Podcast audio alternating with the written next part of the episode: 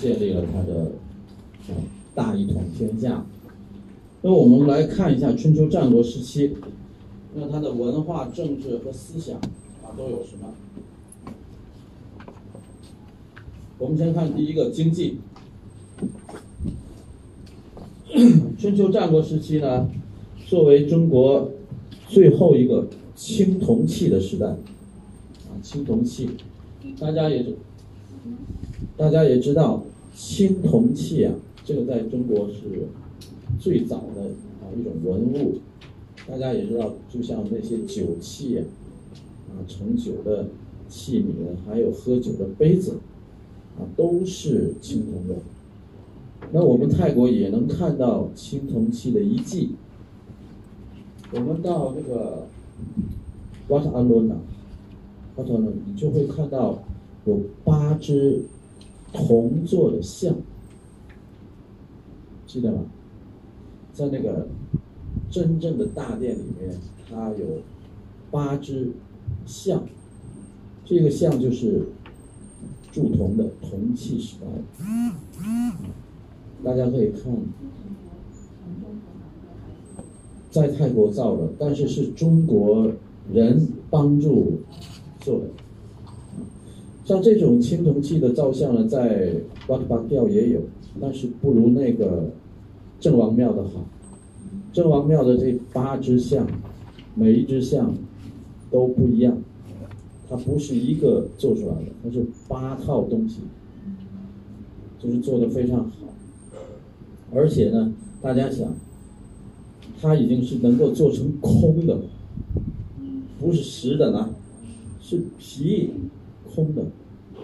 大家看它的一片一片的，实际上它就是漏了，然后又补上的，啊，里边但是它里面的沙子也得掏出来，所以那个像做的非常的好，栩栩如生，像真的一样，那个鼻子上的那个皱褶。象牙，你去看。那么这个青铜器铸铜的这个技术，在中国春秋战国的时候是最好的。过了这个时候，就慢慢的失传了。为什么？后来就炼铁了。大家知道铁就比铜要啊便宜很多，所以到后来就变成了炼铁。那么。在春秋战国时候呢，铁器的使用和牛耕的推广。那么原来都是耕地呢都用不上牛，为什么有牛了呢？就是因为有了犁，就用铁做的那个翻地的那个铁器。那么这个铁器呢，人就拉不动了，就让牛来拉。所以在中国早期呢，也就春秋战国的时候，就出现了铁的这些农作的用具，都变成铁了，包括武器，啊，包括武器。这样呢，青铜器就逐渐的退出了历史舞台。铁器的使用和牛耕的推广，同时也标志着社会生产力的显著提高。大家也知道。判断一个社会的经济，啊，一个社会的经济主要就看它的生产力、生产力的水平和生产关系，生产力的水平和生产关系。大家知道，生产力就是人们征服自然界的能力，那么生产关系就是人们在这个社会当中。所结成的就生产力所结成的人与人之间的关系，或者是一个劳动关系的总和，这个我们叫生产关系。那么大家也知道，铁器出现之后，那么在春秋战国的时候，它的社会关系，它的社会关系是奴隶主和奴隶，奴隶主和奴隶。但是到了铁器的后朝。啊，后期啊，铁器的后期，到了秦朝统一的这个时候，中国就进入了封建社会，不再是奴隶社会。那么，由于生产力的提高，我们就说铁器嘛，包括耕牛的使用，那么大片的土地就得到了使用啊，人们可以开片大片的土地，这时候就变成了奴隶主和农民的这种关系啊，不再是奴隶主和奴隶的关系了。所以我们说，你看待一个社会的经济，首先要判断生产力的水平和生产关系是什么。那么我们这个时候就由逐步的由奴隶社会走进了封建社会，啊，大家这个社会一定要知道它的谁挨着谁。原始社会，原始社会就是我们所说的啊，呃，盘古开天地啦，女娲补天啦，这个时候就是原始社会。那么原始社会出现的人与人之间的关系是什么呢？氏族关系、家庭关系。原始社会嘛，就是母系社会或者是父系社会。那么这个时候是以家族关系。那么生产力很低下，生产力很低下，人们为了生存下去，怎么样，不得不采用原始的共产主义，公平啊，分配，只要你为了生存下去，那么在这个家族当中，每一个人都能按照自己的应得的那一份得到，不管多不管少，多大家都多，少大家都少。原始的共产主义分配是按照家庭分配，啊，家庭分配的，财产是整个氏族的，不是个人的呢。这个财产，我们打来的猎也好，我们的食物也好，都是整个家族，啊，个人没有权利。那么这个时候最权力最大的就是氏族的首领。啊，氏族首领，就像我们所说的三皇五帝啦，什么神农氏啦这些，那么还有女娲，女娲当时应该是母系社会的代表。那么他们这些领袖氏族的，就是我们说的啊妈妈或者是这个家庭的爸爸，他们的权利是最大的。那么这时候。氏族的首领的更换是推举，或者是我们叫禅让。什么叫禅让呢？我死了，我们要有新的出来，那么就是我们大家选。我可以指定谁谁谁，然后大家再同意最后，就跟我们现在美国选总统一样，投票是吧？这是比较公平的啊。那么到了奴隶社会，到了禹，也就是周朝的时候，变成什么夏商周了？这个时候，原始社会就破了，被奴隶社会所代替。因为战争嘛，战争有俘虏，那俘虏进了这个氏族之后，他就不是我们氏族，他就是奴隶，专门干活的。然后给他戴上手铐、脚镣，啊，平常他也吃的最坏。住的也是最坏的，这时候就出现了奴隶和奴隶主。为什么？因为这时候，啊，社会的生产力前进了，那么食物、物品，社会的物品也多了，那么就有剩余的物品了。怎么样？权力大的人就多要，权力少的就少要，那么这时候就分了，啊，氏族社会就分了。变成了奴隶主和奴隶，最大的奴隶主就是原来的氏族的首领。那么谁啊？从禹开始，禹就把他的位子指定他的儿子来继承，这个就从禅让变成了世袭。世袭什么？给自己的儿子，儿子给孙子，反正是你这一家族下去。他是这个时候就进入了奴隶社会。诸侯从哪里来？诸侯封建社会。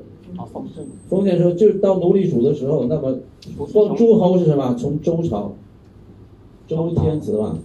那么他虽然他是一个大的王朝，但是他是给了自己的那些手下的人，给你一块地，给你一块地，那时候还不叫诸侯，只是他是他的侯是他的官的名字，侯是他的官的名字，就像我们西方世界叫侯爵、伯爵、子爵这样，他的他的官位。当时最大的官位就是除了国王就是侯，啊，侯呢，他分他的，分给他的人，他管的人，比如有万户侯，万户侯，这是最大的了，万户侯就是你一个人，你这个官儿管一万家人，是你来管，那么还有什么？千户侯。那么万下面就是千了，比那个就小。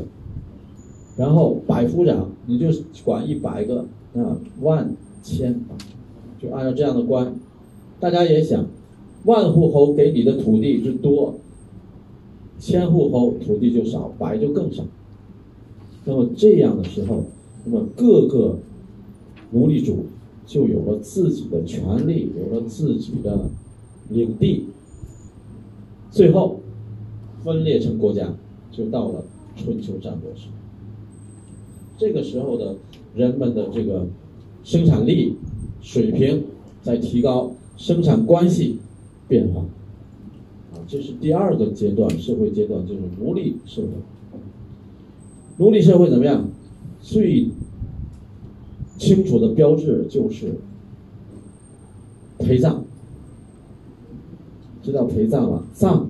死人把他埋下去，陪葬是什么？活人陪葬，活人陪葬。那么大家也知道，那么我们学古汉语的时候，我们在学哲学的时候，那，儒家的思想就是子己己所不欲，勿施于人。我们在讲哲学星期五我们还讲到这个，那我们怎么孔子怎么说的这句话？就是在陪葬的时候说的。那么孔子是极力的反对活人去去埋的。那么就当时就发生了一件事，当时那个在鲁国最大的他叫大夫嘛，啊，三闾大夫，他是当时最大的官，怎么样？他的爸爸死了，死了以后怎么样？大办那个丧事，中国死人是非常的排场啊。大家也知道中国的尽孝，大家可能不太知道。中国有钱的人，如果家里的长辈死了，你守孝，我们叫守，守孝三年。孝三年。守孝三年，孝，孝顺的孝，守你你守在哪里啊？坟墓。这个老人埋进去了是吧？就给这个他的守孝就是长子长孙。就是按照这种嫡系下来的，没有长子长孙，那么就是老二或者然后再往下排。大家可能知道中国的那种祠堂，就是皇室祠堂、李氏祠堂是吧？这都是家族的祠堂，但是每一个家还有自己的家谱啊，你是第几世第几世？那么按照我们的。排来讲，我们应该排到现在。如果你一直在春秋战国时候排的话，几乎应该排到了第三四十代，三四十，少的也有二十几代。它每一个辈分都有字，一个字一个字排下来。这个如果你要有家谱的话，你可以排。泰国最大的家族可能不知道是郑氏祠堂。它为什么大？就因为有了一个郑王，啊，那么其次就是李氏。李氏为什么李氏也大？有李世民，哦，啊，他们据说都有自己的根啊。李就是从陇西，陇西知道吧？陇西李氏，都姓李的都从陇西这个地方来。那么郑氏什么什么，王室，皇室，大家看泰国都有，到中国找不到。中国感谢毛泽东了，一刀给你砍平，什么都没有。所以现在我们自己要想到想找到自己的家族家谱，自己的氏族氏谱很难，为什么？真的就给你铲平，连根拔掉。咱们这些都不考试。那么据说，在一九六五年、一九六四年的时候，一九六就是文化大革命还没有开始的时候，那么当时蒋介石就跟毛泽东说，他要回来祭祖。他的那个坟都在呃中国嘛，啊，然后就准备过来，也同意了，说你过来的时候，我们就好好谈一谈台湾和中国的问题。而且毛泽东也准备让蒋介石来中国有他的一个位置。你想，宋庆龄都给了，宋庆龄是国家主席啊，那是孙中山的夫人，对不对？那就让蒋介石过来。那个时候是中国和台湾差一点点就和了，结果怎么办？文化大革命爆发，那个红卫兵啊，那些年轻的学生带上那个红，把蒋介石的祖坟就平了。这还还怎么回来？就一下子就到今天。那么毛泽东和蒋介石他们是怎么争呢？就是说，我是代表中国，中国是我是代表中国，反正都是中国。现在的台湾不是，你是中国，我不管，我不是中国，我是台湾的吗？这就麻烦了，是吧？那个时候不管怎么样，我们都是兄弟呢，都是中国，都姓一个姓。现在我不是你中国人，我是台湾人，这个就是最不能够容忍的，就是中国人不能容忍。但是现在的台湾人，他们已经接受了，为什么？宣传的，天天在洗脑。啊，这个这个思想是真的是，大家也千万不要不要就是小看这些，尤其现在有网络，大家可能在网络上看到很多关于自己国家、自己民族的事。大家也知道，我不知道泰国，以前中国，我们每一个人所信仰的是英雄。什么英雄啊？毛泽东、刘少奇，像这样国家的领导人，然后就是那些工作当中很棒的，啊，能干的，这些我们非常羡慕，要去做。这个男孩子要去当兵、打仗，要去啊，男孩子吧，女孩子要去当那些工人啊，反正要干出来好事。现在怎么样？明星。明星啊，这个男女明星，男的不像男的，女的不像女的。哦，那个人看的太好了，我看着就要吐啊！那个是男的吗？啊，弄得油头粉面，还据说什么，呃呃，小鲜肉啊，什么什么，那小鲜肉是什么？是那个植物当中啊，长不大的那个，那刺儿刺儿的那个，那种植物。沙漠里的那个植物，那怎么崇拜那个？大树，高楼万丈的大树，你不崇拜，崇拜那个？为什么？美国，美国，我们看泰国也有麦当劳、KFC，你知道美国怎么说吗？你的第一辈人、第二辈人，我们打不过。我们现在要打你第三代、第四代，是吧？我们要让你的第三代人、第四代人来吃我的麦当劳，来吃我的肯德基。我们泰国有没有这个现象？而且它有优惠啊，是吧？九十九块给你一堆啊！你想，哎呀，这个好啊！慢慢的，没有人吃松档。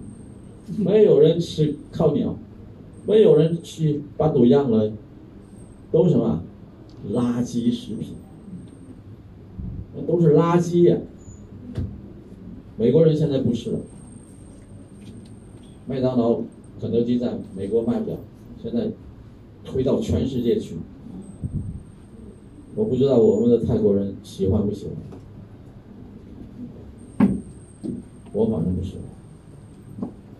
我不吃的原因是我不吃鸡 是吧？我反正别的我也不吃，我最喜欢的就是他卖的那个冰淇淋。冰淇淋我还就爱吃麦当劳的，我还不爱吃肯德基的。你们要是真正去吃就知道了，肯德基的冰淇淋不好吃，麦当劳的好吃。还有麦当劳有一个麦香鱼，fish。它也是三明治，它不是牛肉，它是 fish，那个也比较好，比较好吃。还有一个就是薯条，啊，这错。但是这些都是题外话，就是说，经济它和思想永远都分不开。所以到春秋战国时期呢，它正好是奴隶社会进入到封建社会，封建社会完了就是资本主义社会。资本主义社会完了，社会主义社会，社会主义完了才是共产主义社会。共产努力，共产主义社会主义，，共产主义社会什么是我们理想的？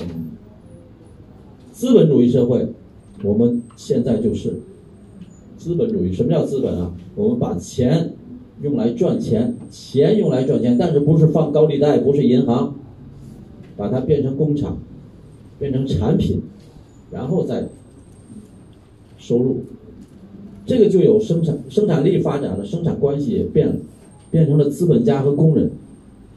那么资本主义在掠夺工人的剩余价值，这个就太远了，我不讲。但是大家想，资本主义社会发展到一定阶段的时候是社会主义，社会主义，社会主义为什么在资本主义和共产主义当中，它是一个过渡阶段，它不算一个社会。资本主义社会到了一定程度，它的物质非常的丰富了，但是因为生产关系的约制约，人们的思想觉悟不行，怎么办？进入到社会主义社会，大家的认识都提高，一点一点提高，大家怎么样？没有人去做坏事，好，进入到共产主义社会。共产主义社会有两个条件，两个特征，什么特征呢？两个极大、极大到了压力提速。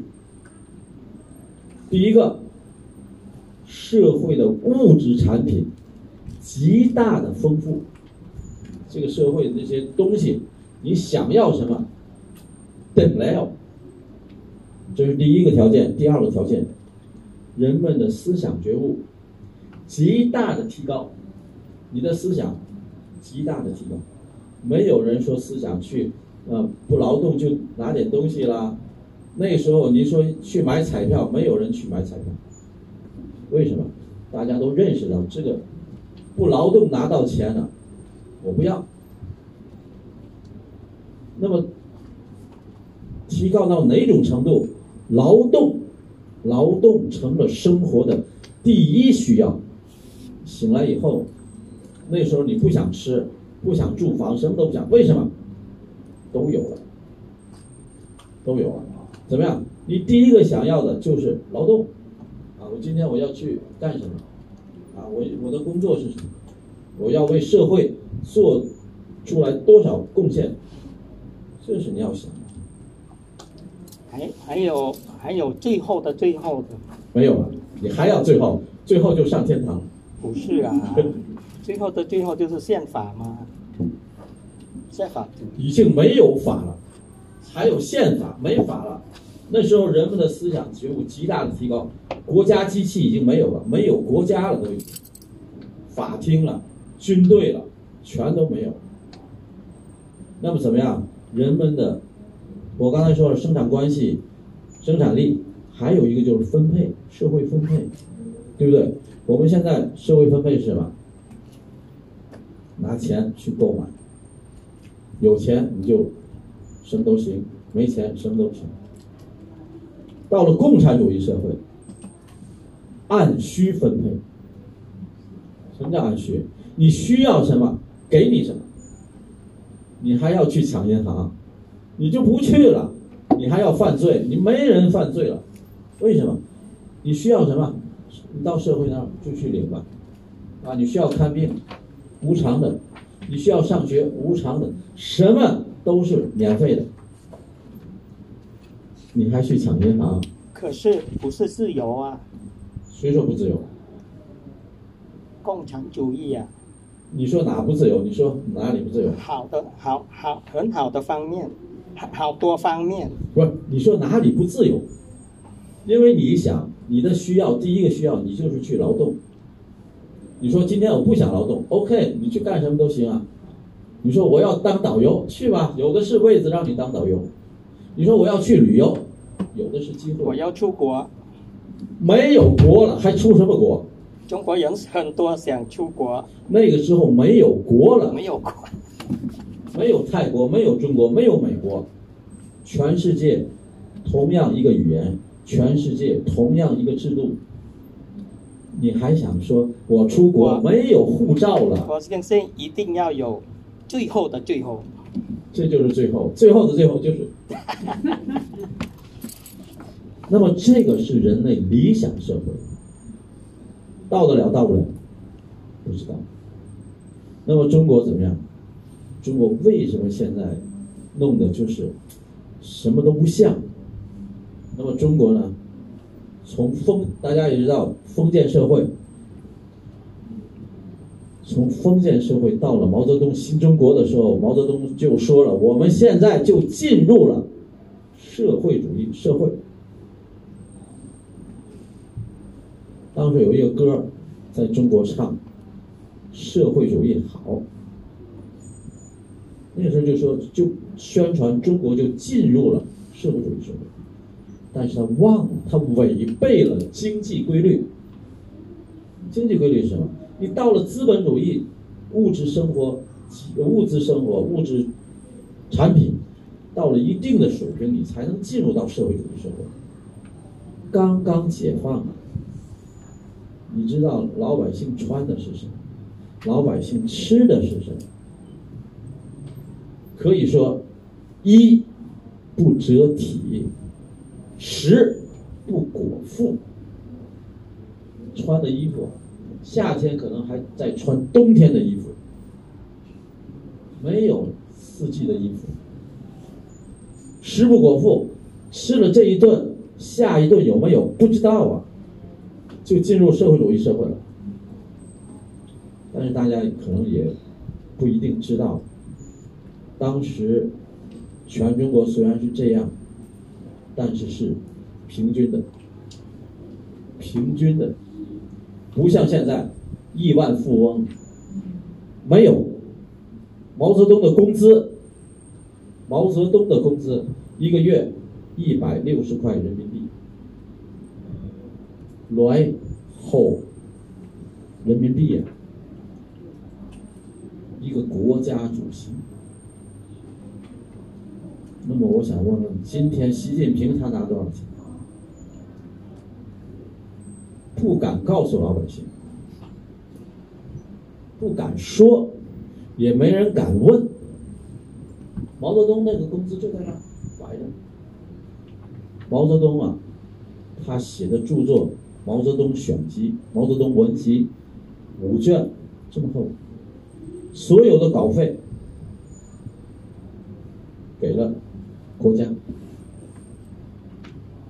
毛泽东穿的衣服，大家可能想不到，补过的补丁，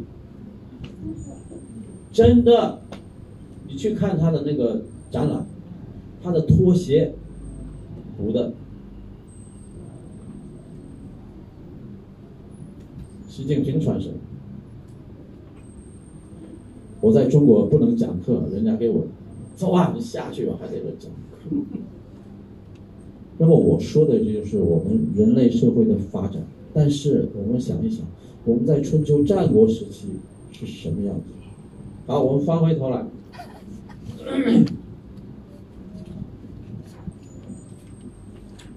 那么当时呢，中国的封建经济得到了进一步的发展，尤其北方成就更为突出。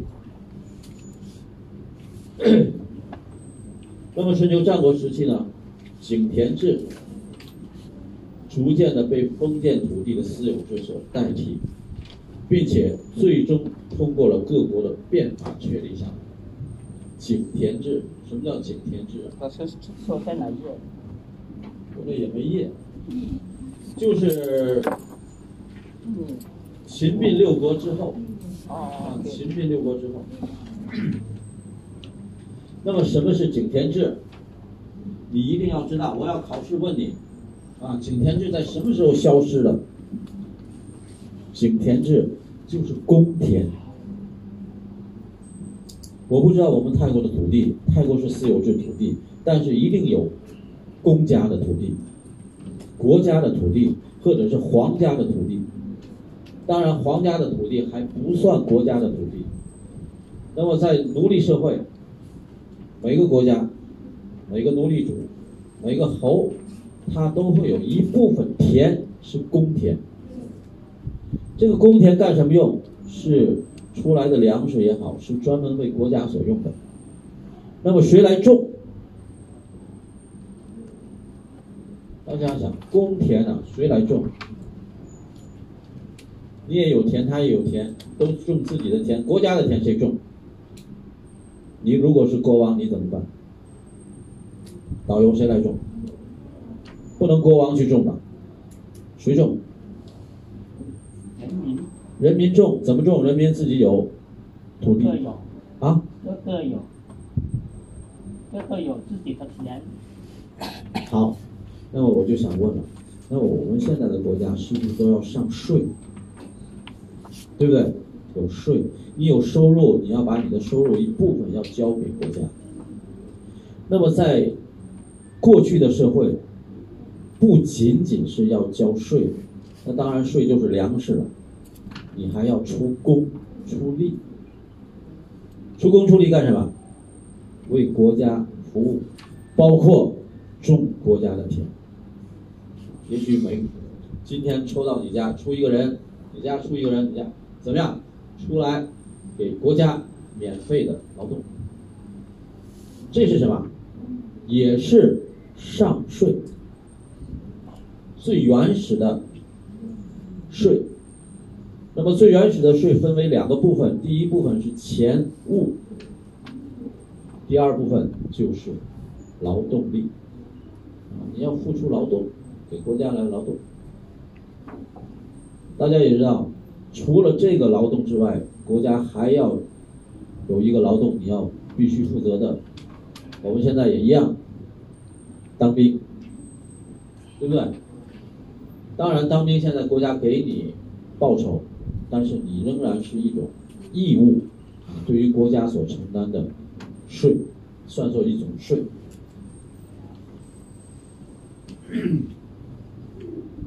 这是春秋时代的政治，呃，春秋时代的经济啊，春秋战国时代的经济。我们看政治，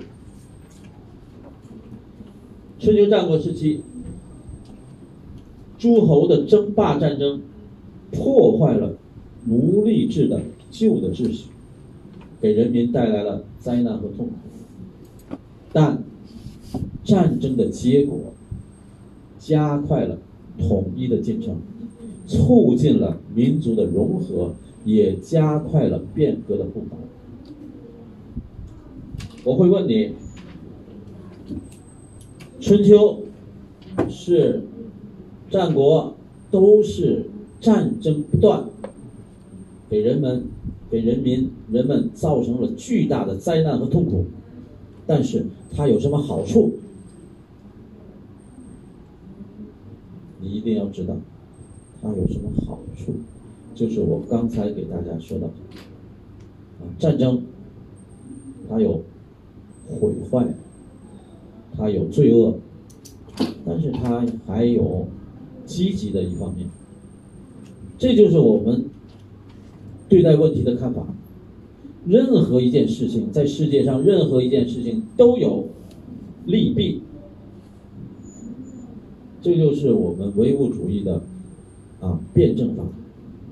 你看一待一个事物，从另外一个角度看，它就是好的；换一个角度，它就是坏的。这个就是我们看一个事物。举一个例子，我们生活当中的一个人不爱说话，一个人不爱说话，好还是坏？这个人不爱说话。如果你要想有什么秘密，不想让人知道，就告诉他，跟他说，他保证会说。很好的朋友，可是这个人不爱说话，别人要想了解他，太困难了。哎，这个问题你懂不懂？不说话。你懂不懂？着急吗？老师问他，哎，你听得懂吗？你听得懂吗？懂还是不懂？老师也不知道。那么也就是说，一个人爱说话不爱说话，在某一方面他是好，另一方面他是坏。然后我这个人太爱说话了，你说话他一说话一张嘴，你不要想插进去了，都是他的。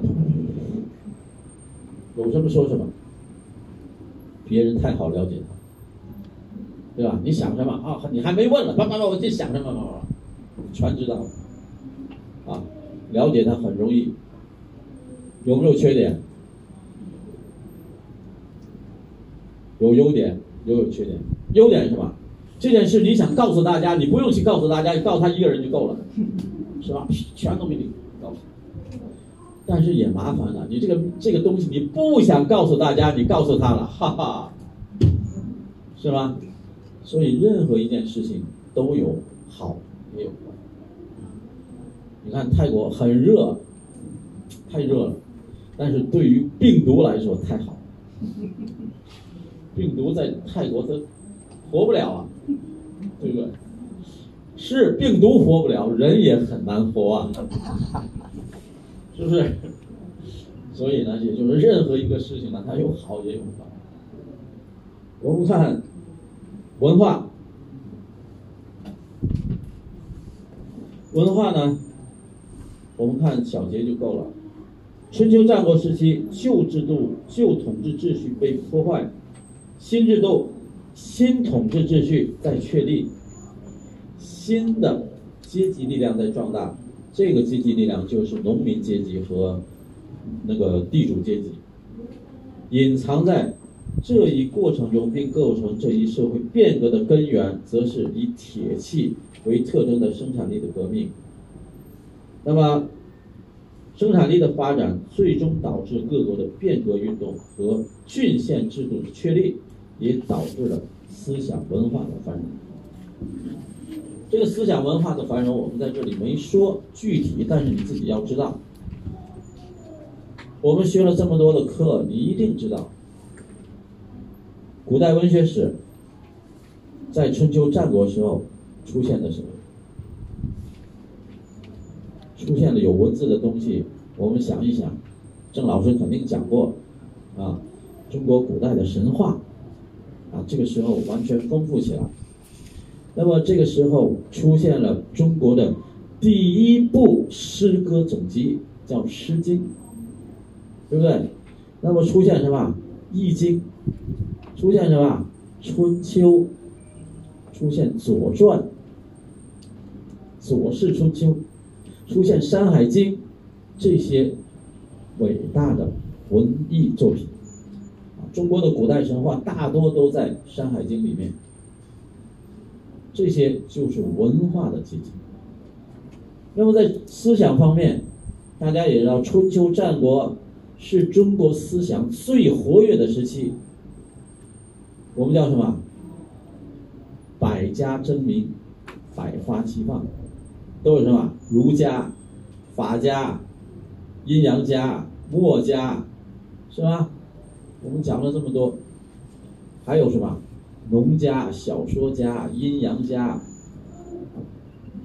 各种的思想，在今天仍然散发着他们璀璨的光芒。我们现在还在学习，对不对？就包括我刚才说的对事物的两种看法，是在中国谁提出来的？我们的阴阳家嘛。他说事情呢，世界就是一个什么对立的两条鱼，一条黑鱼，一条白鱼，对不对？太极嘛。所以呢，这些都是我们当时的文化。我们再看思想。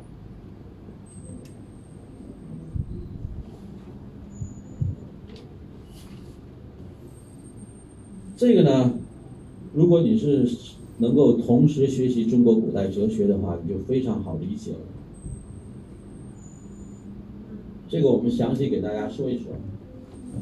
春秋战国之交，春秋和战国是两个时期。我们说了，春秋五霸，战国七雄，对不对？春秋和战国是两个时期。那么在这个相交的时候，也就是说在这一段。我们中国掀起了一场社会的大变革的风暴。这个大变革是什么？就是新的生产力和新的生产关系。以前我们都知道夏商周奴隶社会，周朝在春秋战国时候彻底的灭亡了。那么这个时候。什么时候？呃，什么时期啊？正好是奴隶社会进入到封建社会。大家想一想，那么旧的生产力、旧的生产关系、旧的奴隶主，他们怎么想？他们愿意变成没有奴隶了吗？他们愿意变成自己的土地都变成了国家的吗？不愿意。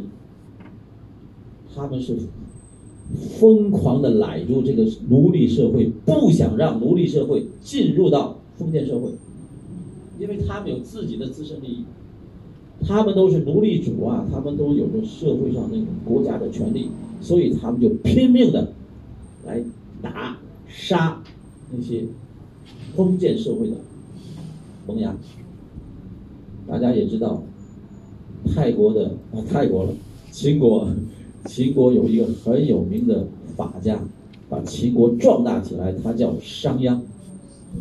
商鞅变法了，但是商鞅的下场大家知道吗？知道不知道。商鞅主张新的生产力，主张新的生产关系，他肯定就得罪了这些奴隶主，对不对？那么这些奴隶主把这个商鞅恨的是牙根疼。结果怎么样？那么当旧的秦王、老的秦王死了之后，新的秦王接手之后，这些奴隶主就在新的秦王那他就说这个商鞅怎么怎么样啊？他手中有多少权力？他想把这个秦国变成他的。秦王怎么样？相信。结果给商鞅扣上的罪名之后，好，执行死刑。什么死刑？死刑有很多种，其中有一种叫车裂。车裂什么意思啊？五个车，五个战车都是马拉着，一个车拴住脖子，一个车拴住手，这个手怎么样？马车就开吧，人怎么样？车裂，商鞅就死在车裂之下。大家想，不就人就皮了嘛，胳膊也没了，腿也没了，脑袋。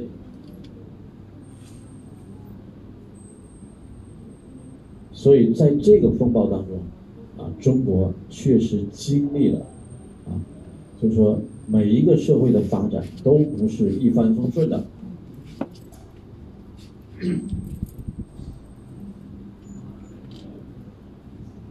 那我们看，在这场摧枯拉朽啊、摧枯拉朽、势不可挡的大变革中，旧的奴隶主阶级没落了。这个是没，不是没呢？他写的是没，在这儿念没，摸窝没。什么时候叫没啊？沉默。大家到水里不会游泳，一开始还在这儿，怎么样？到这儿，没了。但是是写没字，啊，沉默。没顶之灾，顶在这儿，没把你的脑袋都埋下去了，没顶之灾什么意思？死了。还有埋没，不是埋没呢，埋没。我们说他是人才，但是我们把他埋没了，看不到了。新的地主阶级兴起了，兴起了，旧的制度和道德理论观念被新的制度和意识形态取代了。一部分农民获得了较多的自由，社会的生产关系发生了深刻的变化，阶级矛盾尖锐激烈，兼并战争连年不断，整个社会呈现出纷繁。复杂、大动荡、大改组的局面，在这个时期，一个新的社会阶层应运出现了，啊，顺应潮流出现了，这个就是士，看见那个士吗？士的阶层出现了，他们来自社会的各个方面，地位虽然较低。但很多是有学问、有才能的人，有的是通晓天文、历算、地理等方面知识的学者，有的是政治、军事的杰出人才。其代表人物如孟子、墨子、庄子、荀子、韩非子，以及商鞅、申不害、许行、丞相、苏秦、张仪等等。尤其是苏秦和张仪，啊，苏秦我给大家讲了，六国拜相，张仪辅佐秦朝，啊，最后张仪是这个帮助秦朝统一了六国，都是著名的注意思想家、政治家、军事家或科学家。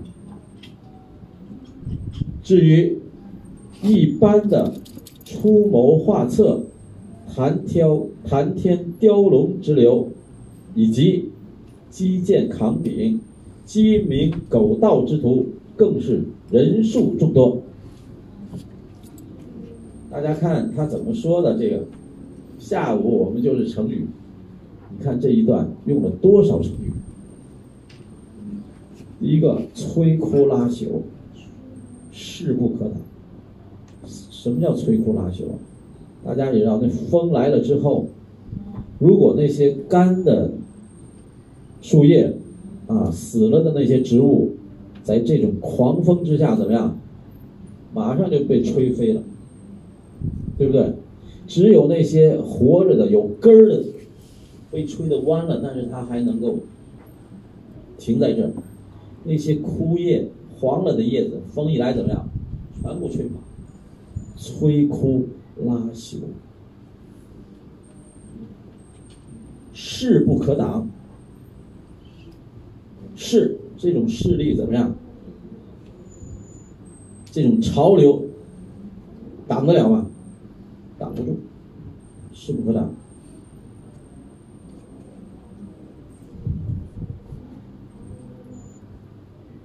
那我们看下面。出谋划策，出谋，给你出主意；画策，一定也是给你啊计划，出计划。出谋划策就是那些给你出主意的人。大家也学过《廉颇蔺相如传》的蔺相如是一个什么样的人？就是这种事，啊，给你出谋划策。谈天雕龙，谈天知道吧？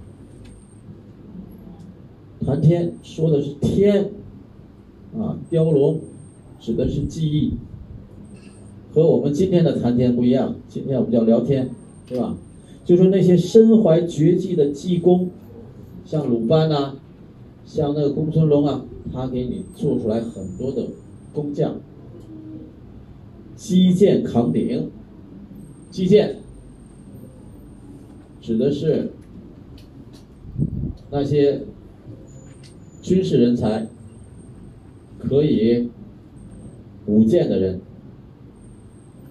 这个成语来源于项羽，啊，项羽什么样的人，大家都知道，是吧？武士。据说项羽单手能举起八百斤的石鼎，鼎啊，香炉一样，像香炉一样，我们叫鼎，单手举起来扛鼎。大家《三国演义》一定看过，《三国演义》看过吧？知道，看过，当中有一个人叫关羽。关羽呢，一开始。不认识张飞，啊，刘备都不认识。在集市上，张飞是个卖肉的，卖肉怎么办？当时没有冰箱，卖肉没有冰箱，怎么办呢？他就把他的肉放到井里，井井里就凉，对不对？井水很凉，他就把肉呢放到井里当中，拿绳子掉下去。但是井口放了一捆磨盘，压上，一般人拿不动，拿不动。结果呢，他就有那个伙计在这看着，每天都是张飞把这磨盘搬走，然后把肉拿起来。这个小这个伙计啊，就问他：“老板，你天天弄这个磨盘，你费事不费事？”他说万一哪一天有人把这磨盘也拿动了，你这肉就没了。张飞说：“谁把这个磨盘能搬起来，肉他拿走，我不要钱。”结果这一天呢，这个张飞来晚了，大家就在那吵吵要买肉嘛，买肉就小小二说：“我也卖不了啊，这个肉就在这里面。”我们老板说了：“谁把磨盘拿起来？”这肉就归谁？大家看这磨盘，谁也拿不了啊。关羽呢，当时就在旁边，他卖的时候卖豆子，就是那杂粮，什么薏米啦、绿豆啦，是吧？结果这个就问这个小二：“你说的是真话吗？”“真的。”结果这关羽怎么样？走上前来，一下子把磨盘举下来。哐，扔了扛鼎啊，就是这种，然后把肉提起来，给大家分了，不要钱。分肉的时候呢，这个那个小伙就在那分肉的时候，张飞就来了。张飞说：“谁把这个肉的怎么怎么样？”小孩说：“就就那个卖豆子那个人，他把磨盘给拿开，把肉给分了。”张飞火就大了，来到那个关羽的那个摊前说：“磨盘是你动了？”嗯，是啊。你是干什么的？我说卖豆子的。张飞拿了一把绿豆出来，你这是卖豆子吗？你这你看你的绿豆，他这一使劲把那个绿豆都转碎了。关羽一看笑了，他说：“你是买豆子呢，你还是磨豆子呢？磨磨磨绿豆啊！”结果这两个人打架，打的谁也打不过谁，就武艺都差不多。刘备呢，在那卖草席的，大家也知道，刘备是干嘛？卖草席的。当时一看，说你们俩就别打了，啊，都是英雄好汉。这两个呢，越打越觉得对方都是越就是惺惺相惜嘛，就觉得对方都是了不起的那种哈，呃，咱们不打了，到我家里去喝酒吧。当张飞是个小地主了，他家里有钱有地方，结果关羽和刘备也不卖东西了，就到那，然后喝酒的时候就说起来这个当时汉室啊这种衰败，那么刘邦呢就说到他就是皇室的后裔，这么一说，越说越投机。现在天下大乱。我们怎么样？起义吧！然后来到后花园，正好是桃园，就有了桃园三结义。刘备大哥，关羽二哥，张飞老三。古代有三结义，我们当代有五拜把，五个人呢也拜成八兄弟。就跟桃园三结义一样学的，哪五五个啊？大家可能没看过《三侠五义》，清朝的小说，当中有一个什么叫五鼠闹东京？大家如果看过包公的话，就知道包公，包公有一个人物叫展雄飞，对吧？展侠展雄飞嘛，被皇帝称称了一个，给了一个称呼叫御猫，对吧？皇帝一给这个称呼不要紧呐，惹恼了江南五人，这五个人就拜把的五个兄弟，号称五鼠，鼠啊老鼠的鼠，钻天鼠，翻江鼠。钻地鼠，最后一个老五叫锦毛鼠，长得最漂亮。一听说皇帝封那人御猫，这不是冲着我们老鼠来的吗？结果怎么样？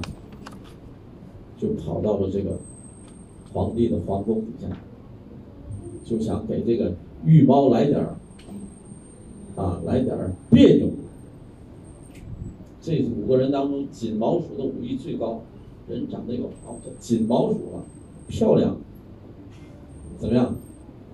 结果京城就出了一道大案，皇帝的九龙杯，喝酒的九龙杯丢了，而且还写了一首诗，写什么诗？今天我拿的是你的杯子，你都。不知道你这皇宫当中，我把你杯子拿走都不知道，你的脑袋怎么样？我是照拿不误。今天我不要你的命，皇帝害怕吗？这皇宫啊，杯子丢了都没人知道，把这个展雄飞叫来，怎么办？结果就逼着这个展雄飞去跟这个吴蜀打架，就出来一段故事，叫三道九龙杯。第一道已经把他偷走了，怎么样？皇帝不信呢，结果就派人把守。第二次又偷走了，结果这锦毛连续三次把九龙杯盗走。今天这个不是我们要说的，我我讲这个，我们讲历史，就说势就是从这儿来的，势就从这儿来，所以。这是基建扛鼎，我们再看鸡鸣狗盗。鸡鸣狗盗这个知道吧？这个知道吧？这个成语讲过，可能忘记了。当时啊，在春秋战国时候，有一个啊四大公子，就是很豪放，愿意结交朋友啊。当时有一个这个四大君子呢。啊，四大君子当中有一个叫平原君。当时这个社会呢，就是兴盛一种潮流，叫养士。这些都是士，这些人都是有学问的人，各种技艺。结果怎么样？就他就花钱养起来这些人。那么平原君有一次到国外去，他就献给了这个国王一件白狐裘，这个大衣啊是用白狐狸的毛做成的，啊，结果他把这个大衣送给了国王，送给国王之后，这个国王因为一些意见就把平原君给扣在这儿。扣在这儿以后，他就走不了了，这怎么办呢？他说：“我们啊，只能去派人收买这个皇帝的小老婆，让皇帝的小老婆把这个呃令符给我们偷出来，我们才能走。”这个时候呢，那么平原君就去找这个小老婆，小老婆说：“你给那个皇后一件那个那个白狐的那个衣服啊，给了皇后了。”我也想要一件，平原君哪有那么多？就这一件是吧？这怎么办？结果有人就说了，他说：“你不用着急，我可以帮你忙。为什么？他说我呢，别的本领没有，我会啊，刨洞，像狗一样挖洞，然后我去皇宫里把你这件衣服给你偷出来。”结果这个人呢，果然，啊，就挖好了地洞，从皇宫上来把衣服拿走，给平原君。平原君就把这个给他小老婆，小老婆把这个这个兵符就拿到手，连夜就要出门。到了城门，怎么样？不给开，为什么？有规定，不到鸡叫，不能开门。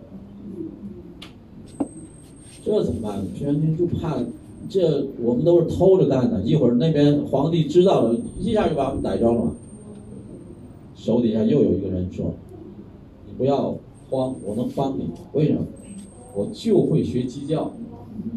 那就学鸡叫，他这一鸡叫，前后左右的鸡都叫了。人家说：你看鸡叫了，快开门吧。当时也没有没有手表啊，开门这些人才跑。这就是鸡鸣狗盗。”这些成语都是有来源的，啊，说明什么？这些事都是有本领的，包括哪怕是偷东西、学鸡叫，都会对你有帮助。所以这些人，他们对士这个阶层是非常的重视。像蔺相如，啊，我们说完璧归赵，那也是被这个缪贤的，当时缪贤令他所养的一个士，啊，他可以。对于秦朝的淫威毫无惧色，啊，拿着那个璧对秦王说：“你要强迫我今天怎么样？人玉俱碎，对着锯柱子嘛，我撞死我把这玉也给弄碎了。结果秦王怎么样？别别别别，让他回到宿舍啊，也是啊，吃斋三日，然后静佛两日。”第五天找他要玉，蔺相如说：“玉我已经送回赵国了，为什么？我怕你不给成，你要给成，玉绝对送给你；你不给成，玉你也得不到，我送回去了。”秦王一看怎么样？放，成也没给，他不想给成，对不对？所以这个故事就反映了士的这些人，他们是机智、勇敢。这样有勇有谋，有勇有谋，不是在那拼命的那些人。那么这些士，他们都是什么？思想家、政治家、军事家，甚至是科学家。所以我们在春秋战国的时候，那个中国古代的哲学思想是辉煌灿烂啊，辉煌灿烂。好，由于士的出身不同。立场不同，因而，在解决和回答现实问题时，啊，他们在解答、解决、回答现实问题的时候，提出的政治主张和要求也不同。他们著书立说，争辩不休，出现了百家争鸣的局面，形成了儒家。道家、墨家、法家、阴阳家、名家、纵横家、杂家、农家、小说家等等。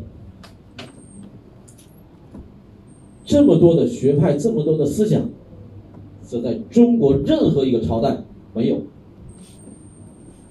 为什么？大家想到了大统一的时候，你还能够百家争鸣吗？我们泰国主张自由，能百家争鸣吗？不能。出现辱骂佛教、辱骂皇庭的言论，可以吗？绝对不可以。中国中华人民共和国成立之后，能够百家争鸣，一家说话才算，百家两家都不行，百家，对不对？所以呢，我们说。能够出现那种局面，就是因为在当时的社会时期，我会问你，为什么只有在春秋战国时期才有可能出现百家争鸣、百花齐放的这种现象？原因只有一个，不是一统天下，对不对？各自为政啊，都是小国。你可以采用这样的方法，我可以采用那样的方法。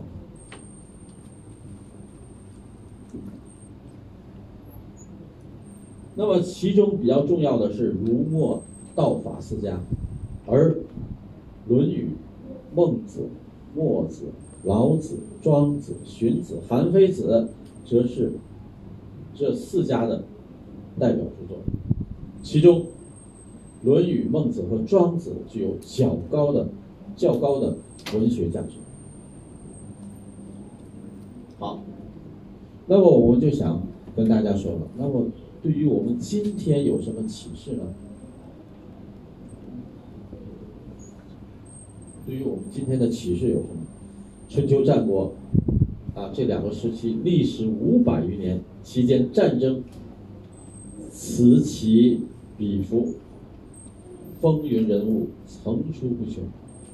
局势跌宕变幻，战场上的兵戎相见，兵军队戎武器，啊，兵戎相见，军营中的运筹帷幄，外交场合的谋略交锋，给我们留下了大量耳熟能详的历史点，耳熟能详，耳朵听得很多。而且知道的很详细。在中国，春秋战国时代的历史舞台，不管是出身尊贵，还是落魄士者，不管是出身名门，还是贩夫走卒，不管是白发苍苍，还是稚龄童子，只要有才干。有想法，都能够封侯拜相，得到重用，一展才华。苏秦、张仪、管仲、范追、范雎都是平民出身，老的更有百里奚。少有天才，甘罗十二岁拜相，什么意思？不知道，就知道你不知道，那我就给大家说一说。那么在这个时候呢，最重要的是，在这个时期，不管你是有尊贵的人，你是皇室，你是诸侯，也不管你是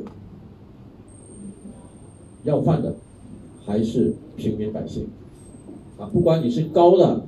还是低的，不管你是贵的还是贱的，人们对人没有以高低贵贱之分，看重的是什么？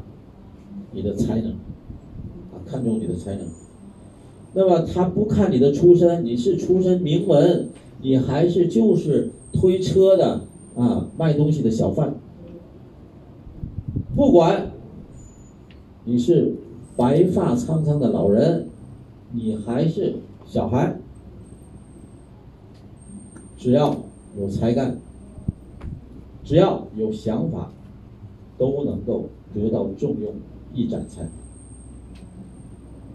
那么他就举例子了，苏秦、张仪、管仲、范雎，都是平民出身，他们最后都当到了宰相。管仲也是宰相，范雎、张仪、苏秦是六国的宰相。老的，老的是谁啊？叫百里奚，这个人百里奚是名字。老的像百里奚，九十多岁了，他还能当了官儿，展示自己的才华。小孩儿甘罗，甘罗，人名字，他叫甘罗。十二岁怎么样？也当上了宰相。十二岁，啊，十二岁。那么大家想，那么有没有少年就很有才干的？给大家说一个故事。曹操都知道，曹操有两个儿子，曹丕、曹植，他还有一个干儿子，叫曹冲。冲啊，两点水一个中字，曹冲。当时呢，有人非常的就是讨好曹操，从南方给曹操带来了一头象，长啊，长象，意味着吉祥。象在中国也是很好的动物。当时呢，大家看着在北方看见这么大的动物没看过，哇，太重了，就想知道这个象有多重。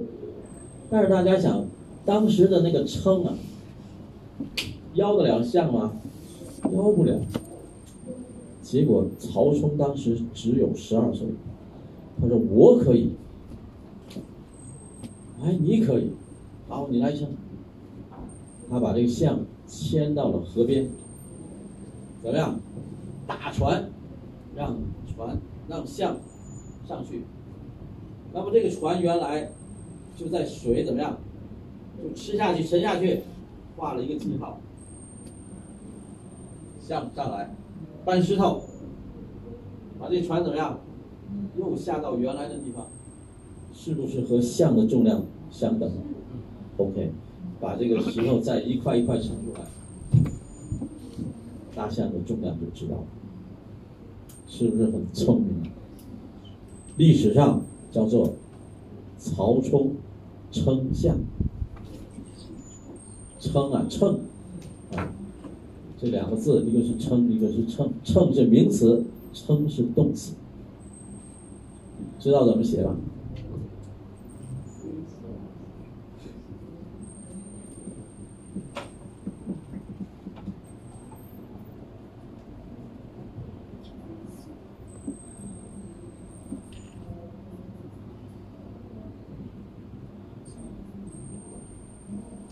原来呢，这是一个字，后来有称呼的称，所以就拿它直接当动词。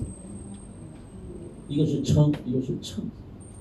称就是量东西的那个用具，我们在市场上总有那个，那个就是秤。泰语怎么说？也是也是秤，也是秤。好，这个是我们春秋战国的。整个的知识，我们今天就讲完，啊，今天就讲完了。那么下一下一课我们是讲秦朝啊，大家看我们第二课秦朝。我们先休息一下。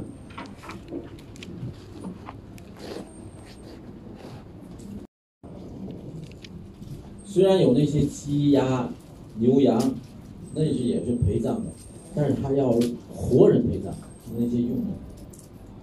当时有个小孩就跑，知道要往要陪葬，这小孩就跑，跑到这个路上的时候，就正好碰到了这个孔子的学生子路，他们就把这小孩就带走。因为子路呢就会剑了，也算是有武功的人，就把这个小孩给带到孔子。一问谁是，就是三女大夫的这个奴隶要陪葬了，他就把它收起来。这时候呢，就找上门来了，要说你们是不是收藏了一个这样的人？呃，没见到，他就把他顶顶跑了。到第二天在上朝的时候，在国王面前，这个孔子就说：“啊，有这么一件事，我们应该废除。”人死了怎么都行，但是不要再让活人去陪葬。当时就这个三闾大夫，他就是专门有一个武将，他就是在那保护的，他就站出来说：“不行，那是那是专门去，呃，天上也好，地上也好，专门去伺候那个老爷的。”这孔子就说：“那老爷生前对你怎么样？对我最好。”你对老爷最忠心，那你就最应该去啊！啊，他一下没想到这个孔子在这儿把他算计了，啊，那你应该最应该去啊！那些人都比不上你啊！你愿意去吗？他不说话，这时候孔子才说：“己所不欲，勿施于你自己都不愿意干的事。”你自己去吗？你去陪葬吗？他不。所以呢，孔子的这些思想，孔子的这些话，都被他的学生记录下来。所以这些呢，其实我们学古代汉语也好，学古代的哲学思想也好，其实是很有意思的。啊，你听到这些，你会觉得，哎呀，中国古代的这些啊，这些人也是挺聪明的，啊。当然，我们比他们聪明多了，我们还会用手机呢。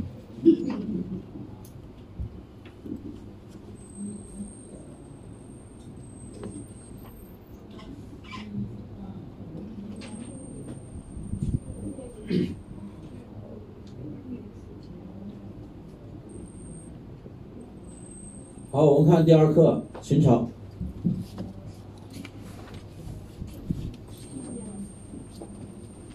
秦朝，公元前二百二十一到二百零七，时间呢差不多十五年，啊，十六十五年，跟我们泰国的一个王朝很像，啊，就是吞武里王朝，啊，吞武里王朝也是十五年、十六年的时间。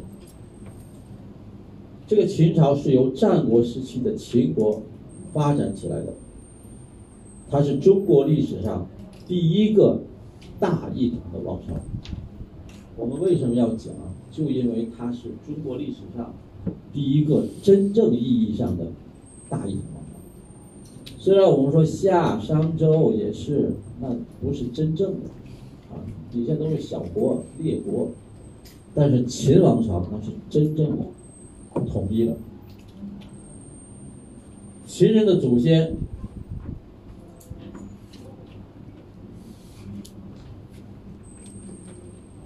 大费是皇帝之孙于隐的后裔，舜赐其嬴姓。啊，秦朝呢，他的姓是姓嬴。秦穆公时，任贤使能，注意任贤使能，任任命，使使用。他怎么样？把好的人和有能力的人都来使用任命，虚心纳谏，虚心很谦虚，纳谏纳接受谏下面人的劝告。秦穆公的时候呢，他就对于只要你有能力，他就会用你，你提的意见只要好，他就会采纳。灭国十二，灭了十二国，开地千里，国力日盛。这是秦穆公，秦穆公是春秋的时候，秦孝公继继继位之后，重用商鞅，两次变法，使秦国的经济得到发展，军队的战斗力不断加强，发展成为战国后期最富强的诸侯国。秦王政，啊，先后灭韩、赵、魏、齐、楚，完成统一大业，正好是内六五国，啊，也就是战国七雄当中的内六七雄。公元前二百二十一年，秦王政称帝，史称。秦始皇，秦朝在中央设三公九卿，管理国家大事。注意啊，他的这个秦朝的政治管理，你一定要知道。第一个，中央集权，设立三公九卿。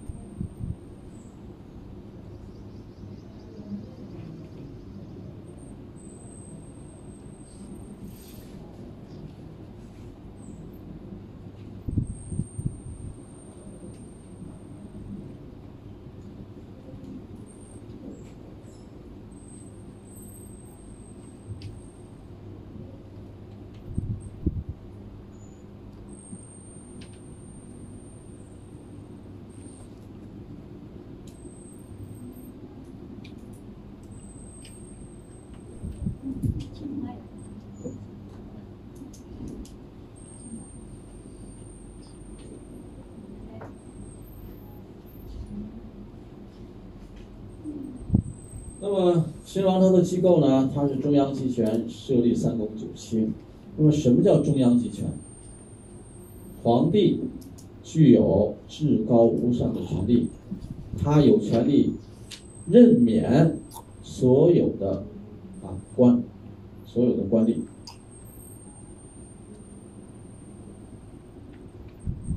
那么三公九卿，这三公是什么？大家都一定知道啊，三公是。啊，宰相、太尉和嗯，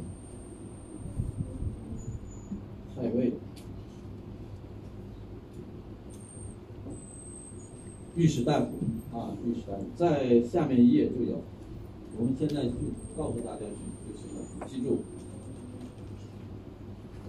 第二。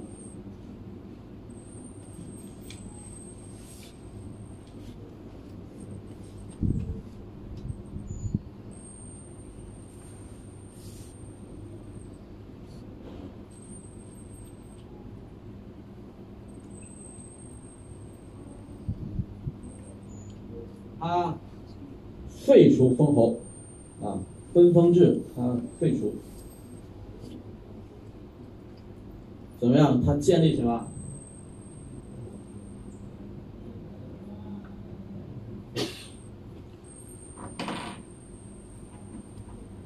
他设立郡和县。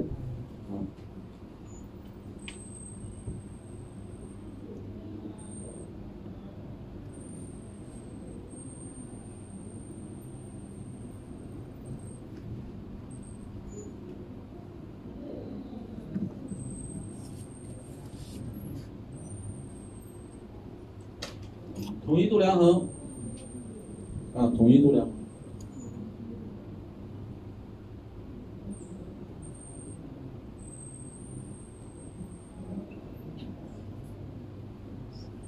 统一货币，统一文字。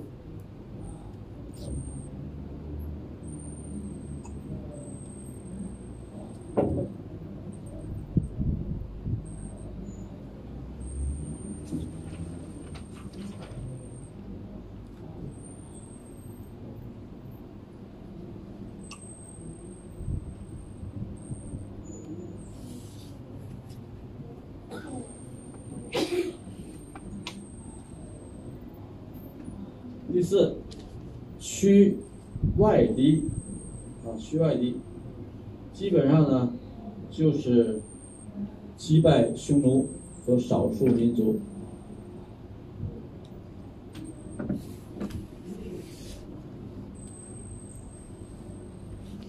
建长城。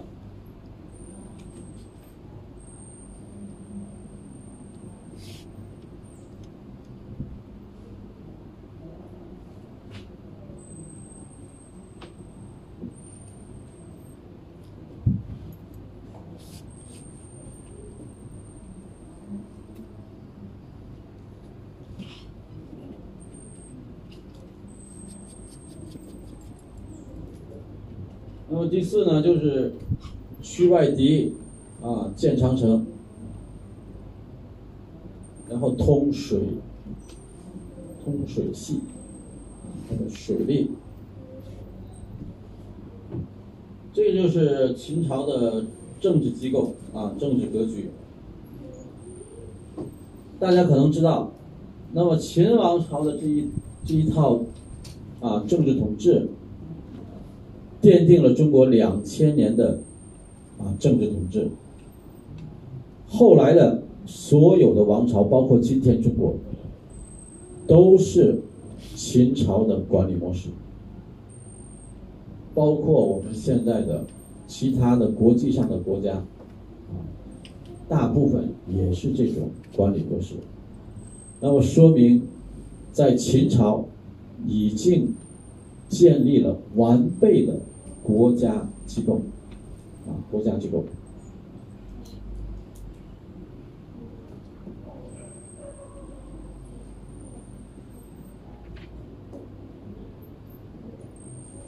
那么，中央集权制度的建立，奠定了中国两千余年政治制度的基本格局，奠定了中国大一统王朝的统治基础，故称百代。都行秦政法，中国历代都在实行的这一套政法。秦朝，它的功绩结束了自春秋战国以来五百年来的诸侯诸侯分裂割据的局面，成为中国历史上第一个多民族共荣的中央集权制国家，对中国历史。产生了深远的影响。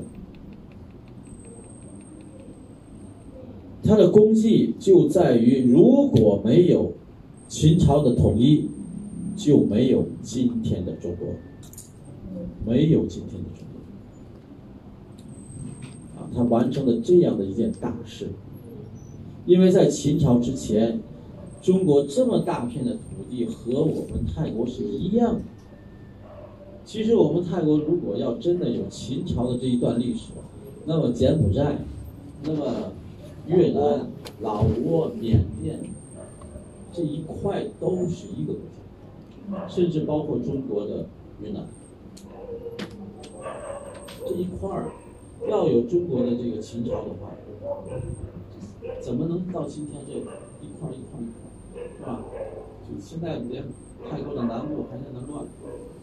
是吧？要到了秦王朝手下，一会儿我们就讲到严刑峻法。你想，你想反对啊？杀了！大家也知道，我们历史上经常在说，啊，焚书坑儒。我讲的历史课要给他平反。焚书焚的对，坑儒坑的对，为什么？这些坑的那些儒是干什么的？他反对秦朝的大一统，烧的那些书怎么样？都是在那儿反对国家统一的。但是，所有烧的书，秦朝的图书馆都有，不是都烧绝了，都有。真正毁坏文化、毁坏书籍的，项羽、刘邦。把整个秦朝的史书全部烧了，大火烧了三天三夜，原来说秦朝的王宫啊，三百里，它叫阿房宫，三百里，一把大火全部烧尽，所以《诗经》就在那一次大火当中烧没了。我们现在所得到的《诗经》不是三百零五首，是一百零六首。为什么？三百零五首那都烧光了，后来人们凭着记忆，又记就恢复了，一百零六首，恢复不了了。为什么？有很多都是大雅、小雅，还有颂，都是庙里面唱的诗，而且是皇宫里唱的诗，谁记得住？所以只能恢复到一百零六。我们现在看的《诗经》，总在那说：“哎，三百零五首，哪有？”那么罪魁祸首就是项羽和刘邦，把那个秦朝的都烧了。那么为什么我们说千秋功罪后人评说？大家也知道，北京，中国从元朝到明朝。到清朝，历时差不多五百五六百年的历史，中国的首都。大家现在到北京去看，除了能看到故宫之外，你还能看到中国古代首都的面貌吗？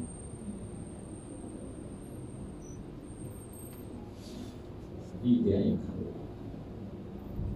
没了。中国原来在北京，那些胡同文化、四合院的文化，全部。中国刚刚解放的时候，有一个建筑学家跟毛泽东说：“北京的城墙不能拆，非得拆。拆完之后，这个建筑学家说。”五十年之后，你们就知道自己是历史的罪人。知道是罪人了吗？还在拆。你知道吗？天津啊，天津，那是六百年，有六百年历史的首都的门户，北京首都的门户，而且是。所有的外国人，八国联军攻占了北京，打到了中国，北京不让你住，让你住在哪？天津、上海。所以天津的建筑啊，那是世界建筑的集中地。现在怎么样？传媒。大家也知道，那个城市里啊，有那个有轨电车，小电车两节。我看亚瓦拉那边还有那个铁道的那个存存的那种痕迹。天津原来呀，那个交通就是那个车，随时停随时上，哪个马路上都有那个轨道。现在。完美。我一直在想，如果留下来，多好的一座城市！天津啊，跟曼谷差不多，因为天津有一条河，穿过了整个天津市，叫海河，就跟我们的曼谷那个超贝亚、云南超贝亚一样。哎，不提。所以呢？这个中国历代都延续了秦朝的这种政治模式，啊，政治模式。前二一零年，秦始皇巡游途中死于沙丘。这个呢，秦始皇死呃死的时候呢，因为他死在了出游的这个过程当中，当时呢。不敢说秦始皇死了。他死的时候正好是六月份，很热。当时就秦始皇已经在车里是死人了。大家也知道，那个六月份那个时候就很很有味道，所以那些宰相还有那些士兵专门拉了两车臭鱼烂虾、鱼虾，在那个队伍里面，大家就闻着怎么那么臭啊？其实那个鱼虾也在腐烂，秦始皇的那个尸体也在腐烂，就掩盖，直到回到首都咸阳之后。他们才敢公布这个死的消息，就怕政变，密不发丧。那么其子胡亥继位为秦二世。秦王朝虽在历史上拥有巨大的影响，但滥用民力，统一仅十余年。前二零九年，陈胜、吴广。斩木为兵，揭竿而起，天下响应。刘邦、项羽起兵江淮，共抗秦。前二零七，秦亡。这是历史的文字记载。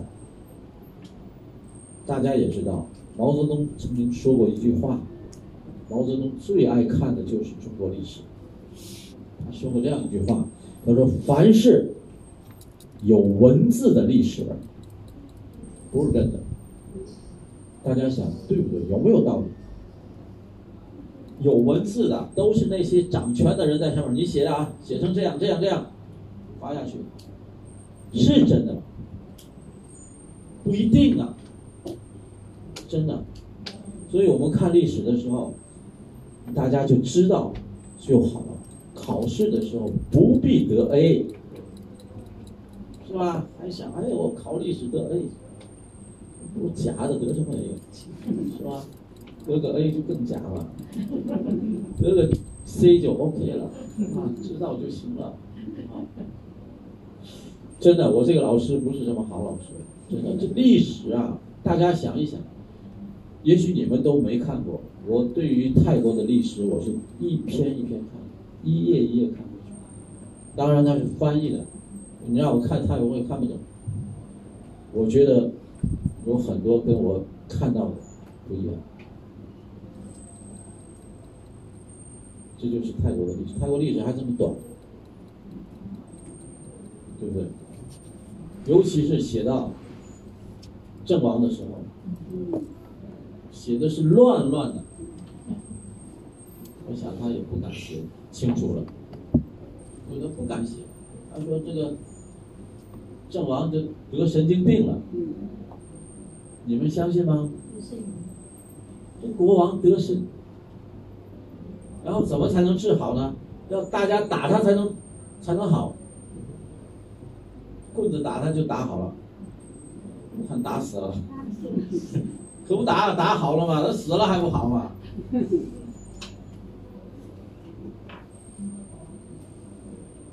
好，我们看秦朝的国号来自于地名，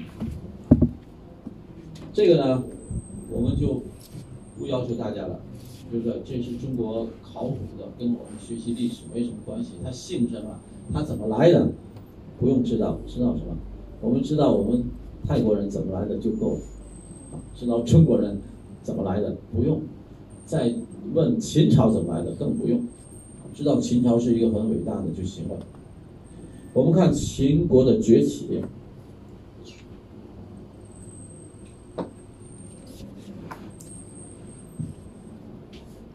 秦国的崛起呢，我们可以看到一个呃规律，就是它一定是和人才分不开的。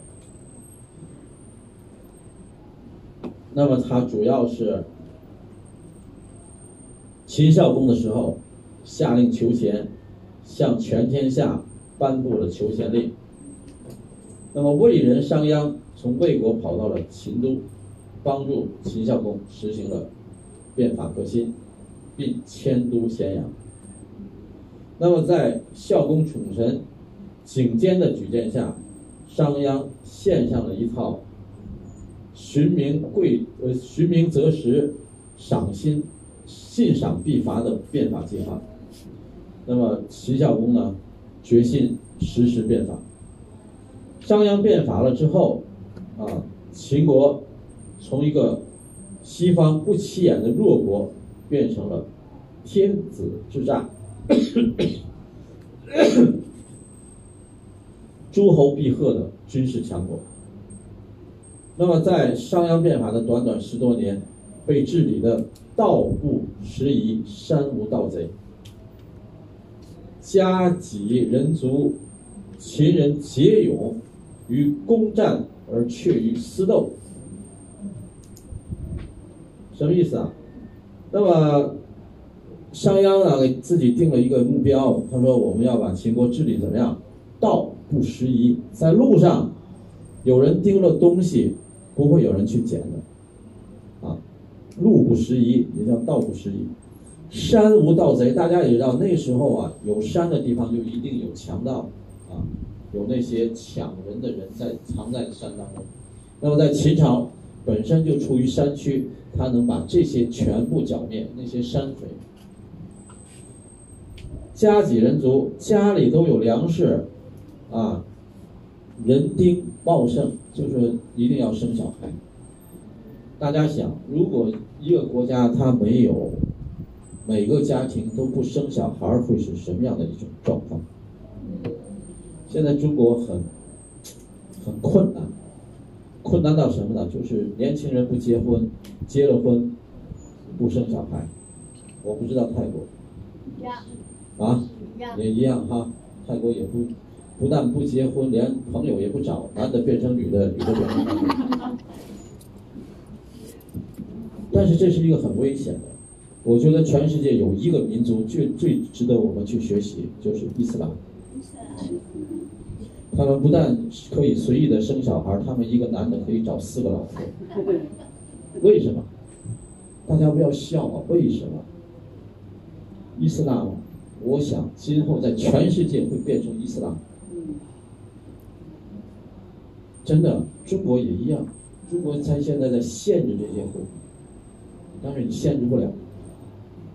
他们来到一个地方，啊，生小孩怎么怎么样，然后变成了伊斯兰一条街，然后他们就建立他们的清真寺。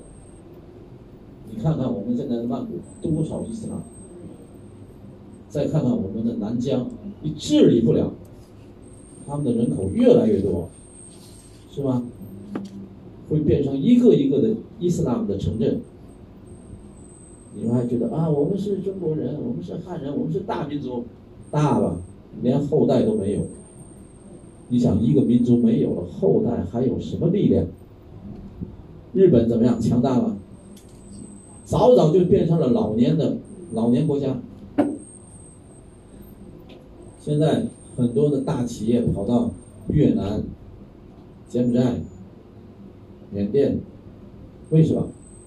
劳动力。现在泰国还有劳动力吗？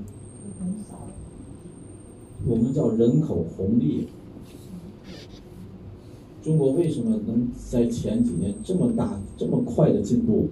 啊，人现在怎么样？没有年轻人了，也有人，人也很多，都是像我这样的。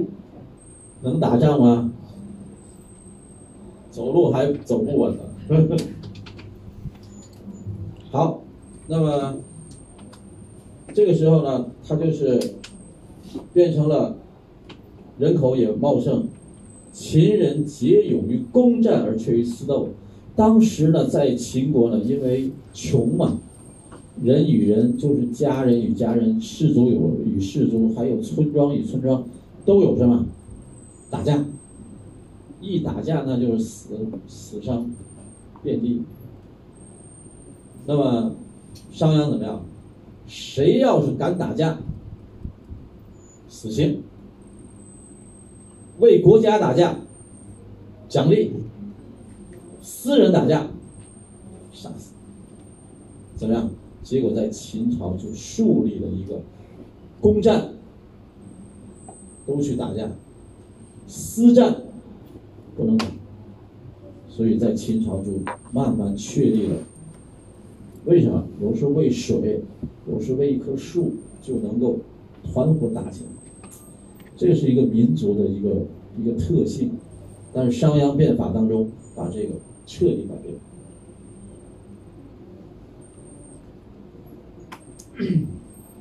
商鞅主持的变法在各国当中是最全面、最系统、最彻底的。秦国的军队自商鞅变法实行奖励军功政策后，越战越勇，武器装备不断改进，兵种有步、车、骑之分，军队数量多时达到带甲百万，车前乘骑万匹。其后出现了魏辽子、白起、王翦、蒙括等蒙恬等著名的军事家和将领，使秦国很快的跃居战国的首强，迈出了秦朝崛起的重要一步，逐渐使秦国成为现实中国统一的中心力量。这个就是秦国的崛起。大家看，崛起的真正的人就是商鞅。啊，商鞅变法没有商鞅变法，没有秦国。当然了，商鞅变法也要靠秦孝公。大家也要这个国王要不行的话，那底下人再努力也不行啊。所以呢，我们要知道秦国崛起的原因啊。如果让让你说的话，你一定要知道。好，今天我们的课就讲到这儿啊。下午导游不要忘了我们教室的事。好吧，好的，谢谢大家，谢谢老师。希望大家